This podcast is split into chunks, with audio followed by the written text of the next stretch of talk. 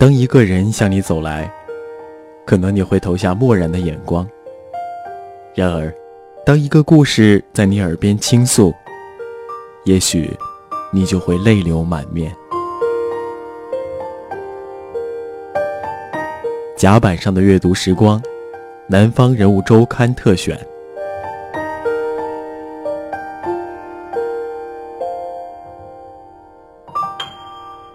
不算离谱的幻想，作者李松蔚，演播泡菜，选自《南方人物周刊》时代症候栏目。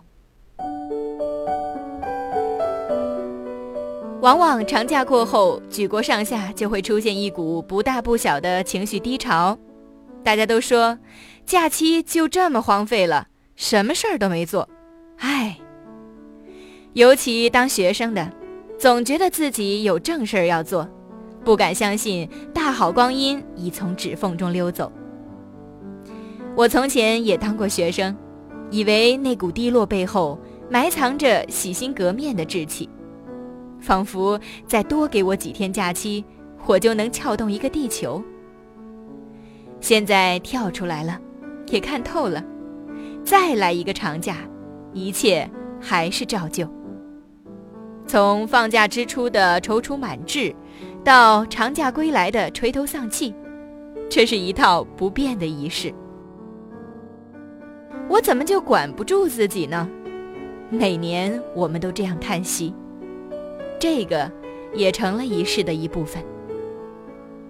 管不住自己是时下流行的状态，不知道的人还以为是神经系统出了生理病变，但其实翻译一下。这件事儿没有那么复杂，人人都有，而且司空见惯。所谓管不住自己，就是说自己做的总是没有想的好。说的再直白一点儿，就是想太多。我曾经接触过不少进食障碍的来访者，很多人一说到进食障碍，首先就想到厌食症。或者是暴食症。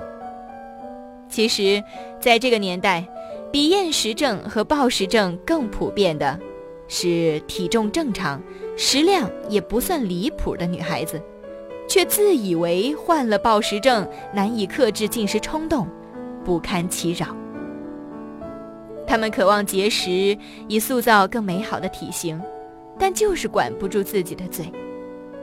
他们的苦恼跟那些长假不做正事的人一模一样，一边照常过着日子，一边幻想日子本该有另外一种状态。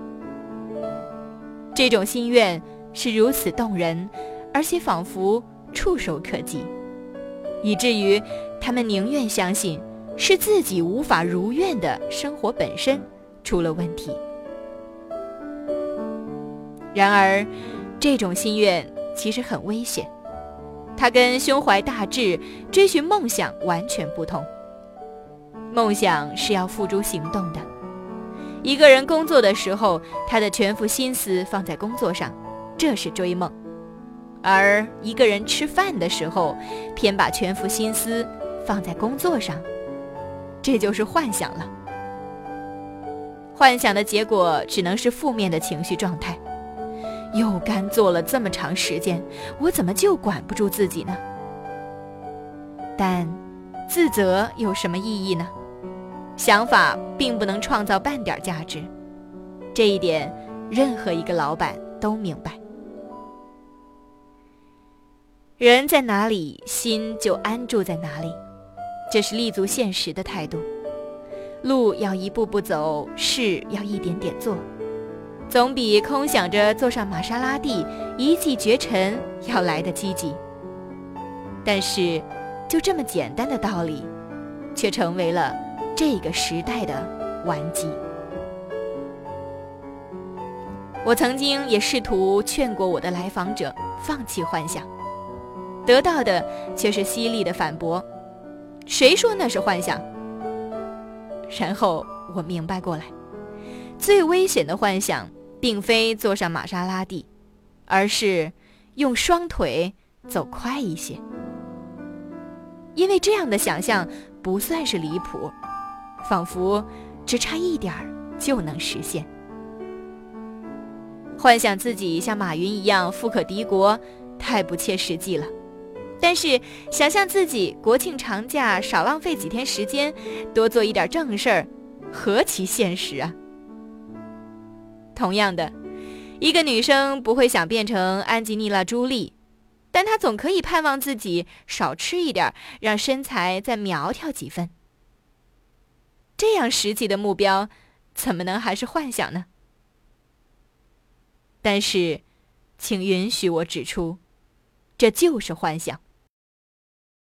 无论是高效工作的时间，还是节食养护的身材，从它们产生之初到它们变成过去时，从来都没有被赋予真正的现实感。看似具有现实的形体，却如梦幻泡影般一个个炸灭。不算离谱的幻想，毕竟还是幻想。幻想之所以迷人。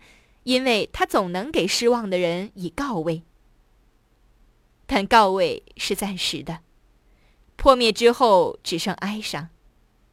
哀伤于那些从未实现过，但总是差一点就能实现的梦幻。所以，哀叹自己走得不够快的人，比哀叹坐不上豪车的要入戏更深，治疗也更难了。这个时代的失意者看起来已经接受了现实，却总放不下对自己的不满。就是这么个原因。如果我再努力一点，该多好呢？其实，还是抱着最后一点幻想，不肯撒手。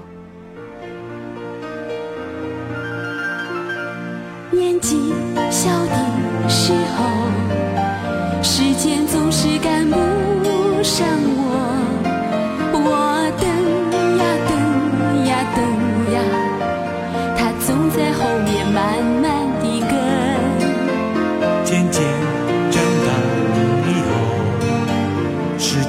是对我认真，我拼呀拼呀拼呀，我们俩又是输赢不分。再过几年以后，时间跑到我的前头，我追呀追呀追呀，他却在前面头也不 in